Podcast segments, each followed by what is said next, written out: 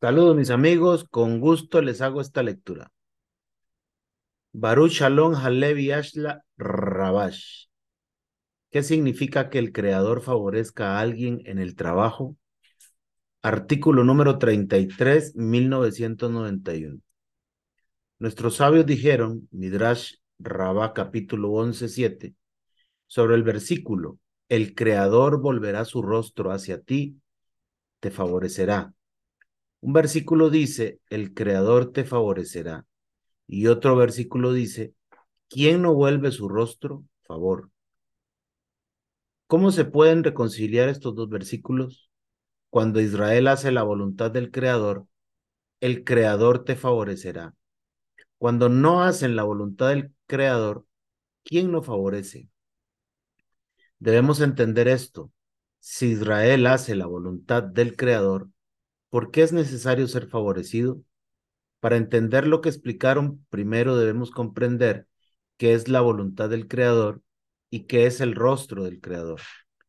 Aprendemos que la voluntad del Creador es otorgar, como está escrito, que el propósito de la creación es su deseo de hacer el bien a sus creaciones, es decir, otorgarles deleite y placer. El rostro del Creador se llama revelación del rostro.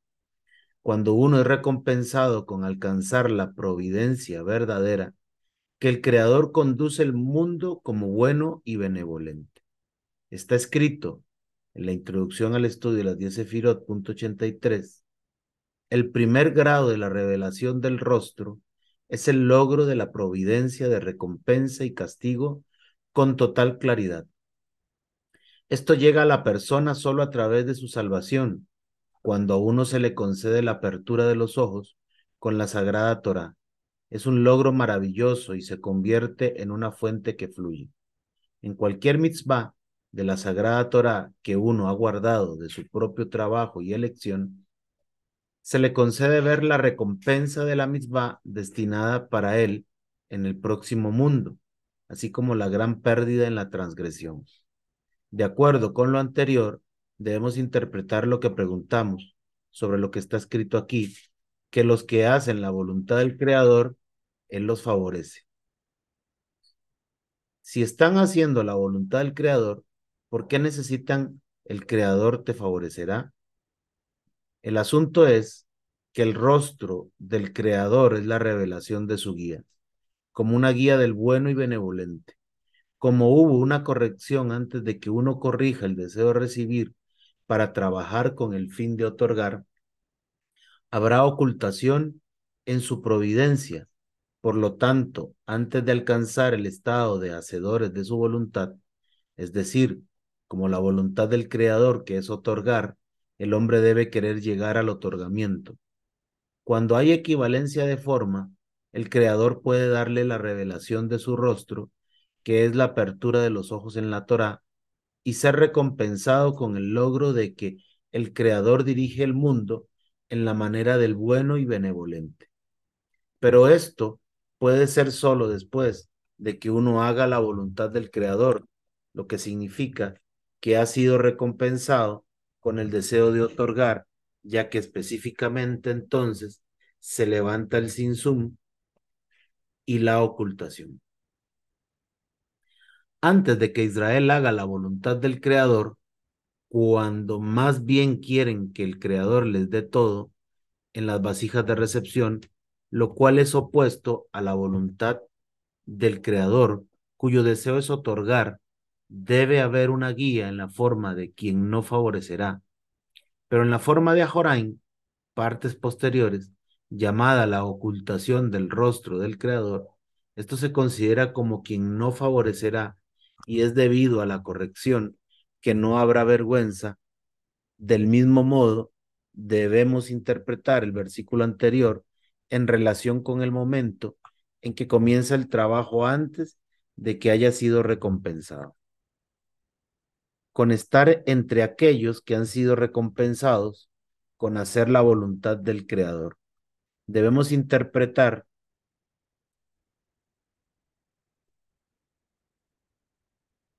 que hacedores de su voluntad, significa los que están caminando en el camino para lograr estar entre ellos, que hacen la voluntad del Creador, ya que cuando caminan por este camino, ya llevan el nombre del camino por el que caminan. Esto es como Baal Azulán dijo acerca de lo que está escrito, dará sabiduría a los sabios. Él preguntó, debería haber dicho, dará sabiduría a los tontos.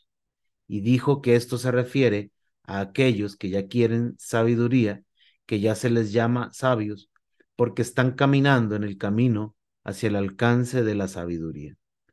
Y dado que están dando un despertar desde abajo, se les da sabiduría desde arriba. Aquí también, cuando quieren alcanzar el poder del deseo de otorgar, esto se considera como hacer la voluntad del Creador. De acuerdo con la regla, el que viene a purificarse recibe ayuda. Reciben ayuda del Creador.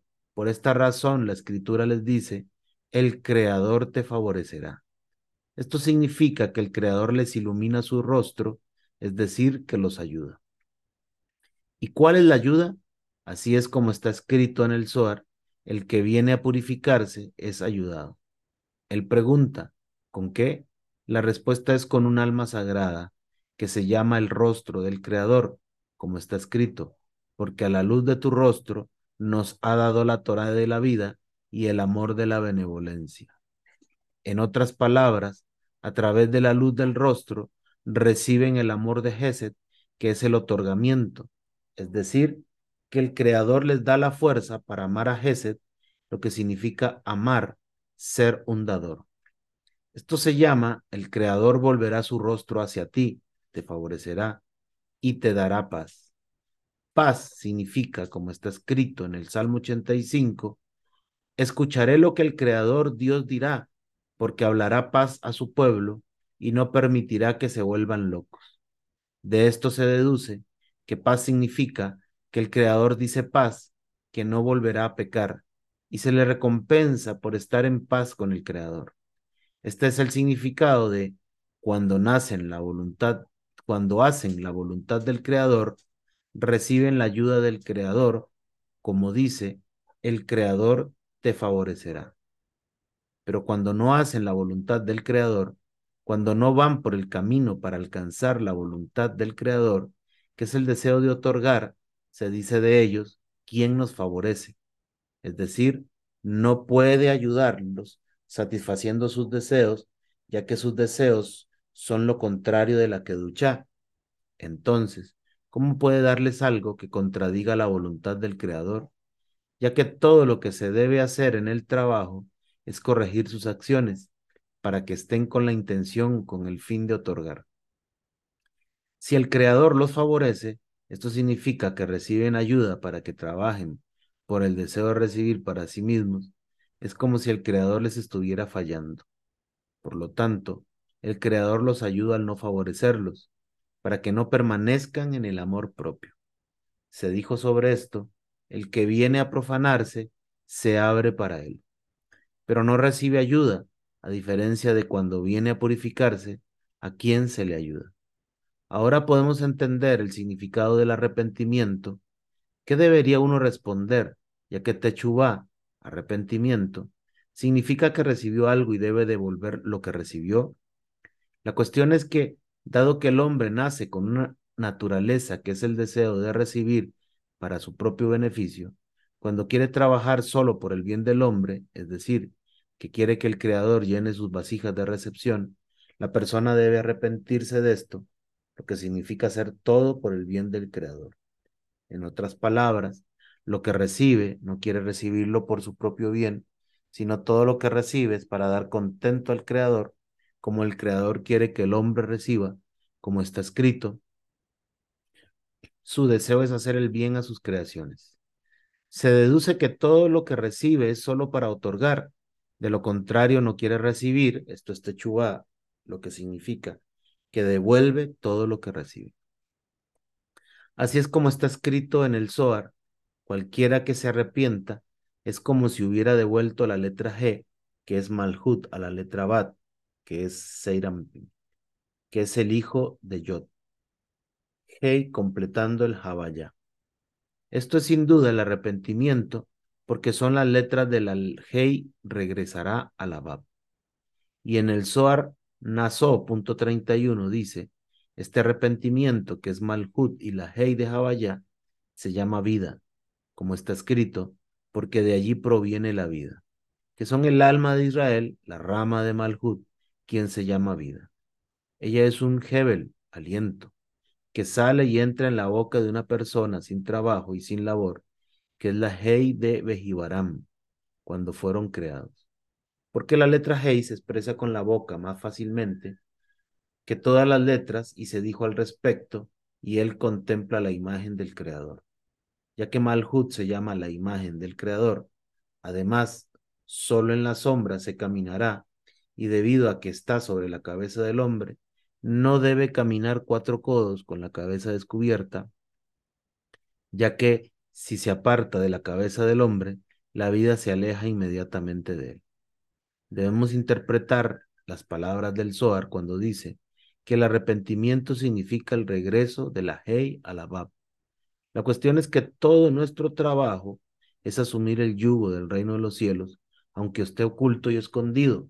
Es decir, aunque el pensamiento de la creación es hacer el bien a sus creaciones, hubo un sinsum y una ocultación en el reino de los cielos para que hubiera espacio para elegir, lo que significa que el hombre podría decir que no acepta el yugo del reino de los cielos por amor propio, sino para alegrar a su hacedor. Si el rey fuera revelado, el hombre aceptaría la revelación del rey por amor propio, ya que debemos creer que no hay mayor placer en el mundo que ver el rostro del rey. De ello se deduce que en el momento de la aceptación del reino de los cielos, el hombre se vio obligado a separarse debido a la disparidad de forma, ya que se sabe que la disparidad provoca la separación en la espiritualidad. De esto se deduce que esta ocultación hace que sea difícil para nosotros asumir el yugo del reino de los cielos y creer que su guía es de manera buena y que hace el bien. Solo cuando uno camina en el camino hacia el alcance de la equivalencia de forma, es decir, que todas sus acciones serán por el bien del Creador en la medida en que su intención sea otorgar. Hasta ese punto, el ocultamiento y la restricción se eliminan de él. En ese momento la persona puede obtener el deleite y el placer ya que recibe a la manera de Or-Joser, luz que retorna. Esto significa que disfruta solo porque quiere alegrar a su creador. Por lo tanto, la recepción del placer no inflige separación. En ese estado, la persona recibe la abundancia, de acuerdo con la regla, más de lo que el ternero quiere comer, la vaca quiere amamantar. Entonces, la persona no tiene más trabajo para obtener nada porque el superior le puede dar porque ya tiene los kelim de equivalencia de forma. De esto se deduce que el corazón del trabajo del hombre es obtener vasijas de otorgamiento. De acuerdo con lo anterior, debemos interpretar lo que es el arrepentimiento cuando dice la Hei, que es Malhut, regresará. ya que ella está separada del nombre Jabayá, es decir, Malhut, que es la totalidad de las almas, y debe proveer para todas las almas. Si los seres creados trabajan como deben hacerlo, es decir, que hacen todo lo posible para otorgar, cada uno de ellos provoca un deseo de otorgar en la raíz de su alma. En ese momento, Malhut recibe equivalencia de forma con el creador, quien es el dador. De esto se deduce que la abundancia se vierte a las criaturas sin ningún esfuerzo y trabajo como en las palabras del Zohar, ya que la entrega de la abundancia pertenece al Creador. Él dará y el hombre no tendrá trabajo para obtenerlo. Más bien, todo el trabajo del hombre está en los Kelim, por los que tendrá equivalencia de forma. Esto se llama el trabajo de la tierra, es decir, que el trabajo es que su reino de los cielos trabaje para otorgar. Así es como está escrito en Berajot 33, todo está en manos del cielo, excepto el temor al cielo. Debemos interpretar que todo significa el relleno que da el Creador. Hay muchos tipos en la abundancia, pero en general se llaman naranjai, o jokma, o hasadim. El Creador da todo esto sin ningún trabajo por parte del hombre, aparte del temor al cielo, donde el temor significa que uno debe trabajar para tener temor de que no pueda trabajar para otorgar. Esto pertenece al trabajo del hombre. En otras palabras, una persona tiene temor de no poder tener la intención para otorgar, atribuimos, atribuimos la cuestión de no recibir al hombre y el asunto de dar la atribuimos al Creador. De esto se deduce que el temor, al, el temor al cielo significa que tiene miedo de recibir, ya que podría llegar a separarse del Creador. Este trabajo lo atribuimos al hombre, es decir, todo el trabajo del hombre es obtener vasijas de otorgamiento, pero no le corresponde al hombre buscar consejo sobre cómo obtener abundancia, ya que no debemos preocuparnos por esto, más bien todas nuestras preocupaciones deben ser cómo obtener el deseo de otorgar, ya que Malhut, que se llama vida, de ella son las ramas de la vida. Esto es, después de que se ha obtenido las vasijas de otorgamiento, al devolver la Malhut llamada el cli receptor, para que ahora sea como un cli que da, es decir, que los seres creados han corregido en la raíz de sus almas, que es Malhut, porque ella trabajará para otorgar y no para recibir. En ese momento Malhut les otorga la vida, como está escrito, porque de allí es la rama de la vida. Esto uno lo recibe sin esfuerzo y sin trabajo, que es el significado de la G de Bejibaram, cuando fueron creados. En otras palabras, una vez que la persona ha corregido la Malhut, que es la G final, en equivalencia de forma con la Yod Jebab, la abundancia se extiende al hombre que la ha corregido sin esfuerzo ni trabajo. Este es el significado de decir, se dijo acerca de ella, y la imagen del Creador mira, ya que Malhut se llama la imagen del Creador, debemos interpretar que él quiere decirnos que todo el trabajo es solo sobre el temor, lo que significa no recibir la abundancia, no sea que no pueda tener la intención para otorgar, Así es como está escrito sobre Moshe, y Moshe escondió su rostro porque tenía miedo de mirar. Dijeron que, a cambio de Moshe escondió su rostro, fue recompensado con la imagen del Creador, mira.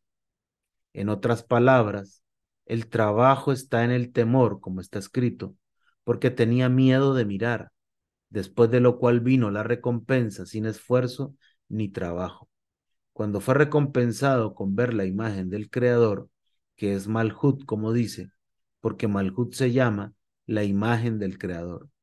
Se deduce que toda la vida vino de Malhut, como ella dice, Bab Hei de Jabayá se llama vida, porque viene sin esfuerzo ni trabajo. Este es el significado de solo en la sombra podré caminar. Baal Zulán dijo, que sombra significa sombrear y la sombra es solo donde el sol no brilla, lo cual es ocultamiento. En otras palabras, una vez que la persona acepta el reino de los cielos como ocultación por encima de la razón, es recompensada con el conocimiento de la que ducha. Este es el significado de lo que está escrito, solo en la sombra podré caminar, es decir, únicamente cuando se toma sobre sí el reino de los cielos como una sombra, por la cual podrá ascender los peldaños de la santidad, y este es el significado de podré caminar. Además, debemos interpretar lo que está escrito. Uno no debe caminar cuatro codos con la cabeza descubierta. Cabeza significa conocimiento e intelecto. Cubrir la cabeza significa que cubre el intelecto y no lo mira, sino que va más por encima de la razón. Cuatro codos es el hombre, está a su altura, significa que uno tiene prohibido caminar sin fe por encima de la razón. Si camina dentro de la razón, lo que significa con la cabeza descubierta, la vida se aleja inmediatamente de él. Más bien, justamente cubriendo la cabeza, será recompensado con el conocimiento de la que ducha. Sin embargo, este trabajo de fe por encima de la razón debe ser con una mente sana, porque sólo entonces se puede entender lo que está por encima de la razón. De lo contrario, una persona se equivoca con el significado de por encima de la razón. Esto es como nuestros sabios dijeron, no apacigues a tu prójimo mientras está enojado.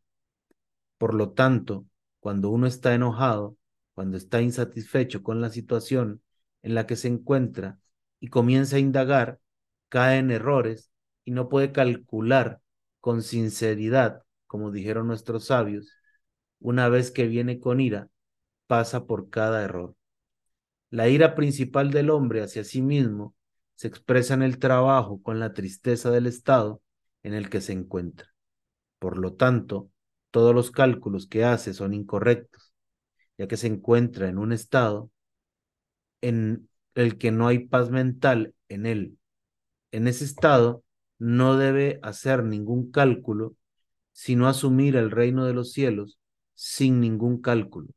Solo una vez que haya asumido. Saludos, Ale.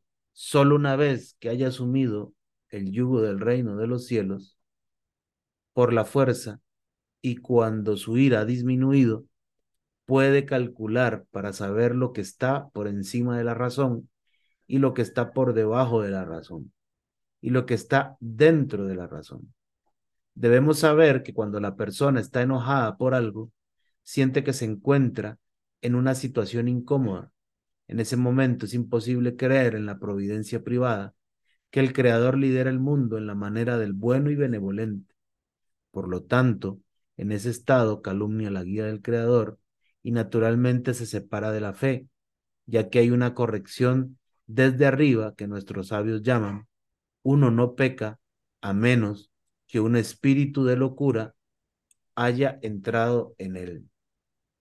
Esto significa que el espíritu de la queducha que tenía se apartó de él y esto se hace a favor del hombre, ya que cuando no tiene el espíritu de la queducha no puede manchar lo que no tiene. Por lo tanto, cuando uno cae en un estado de tristeza, es decir, que no tiene nada de lo que deriva alegría, se separa de la queducha.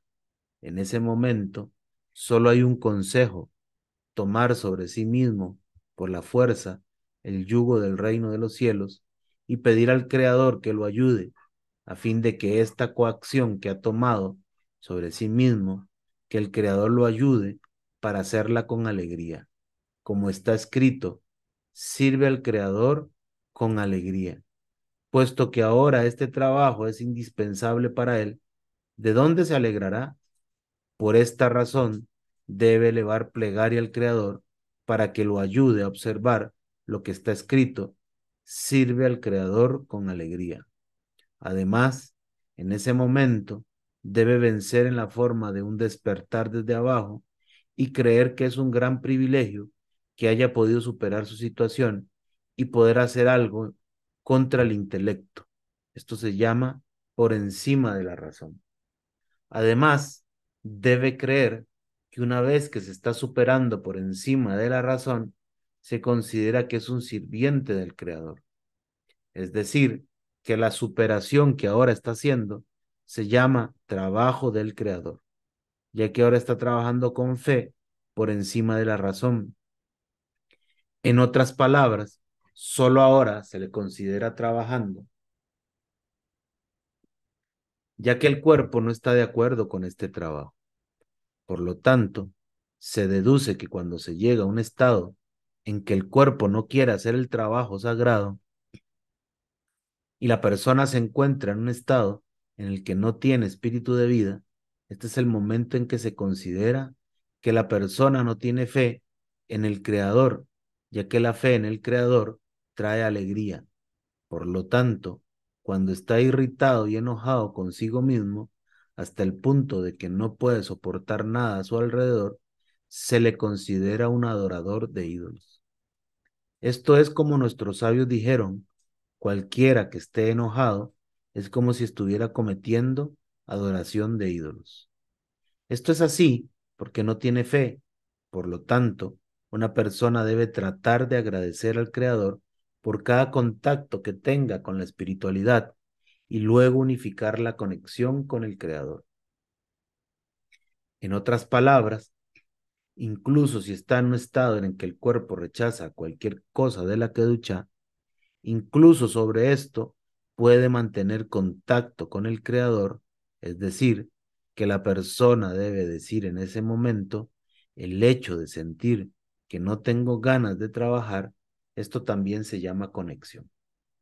Es decir, una persona ve que no siempre piensa en el trabajo, lo quiera o no, más bien debería pensar y preocuparse por otros asuntos que no tienen conexión con la espiritualidad.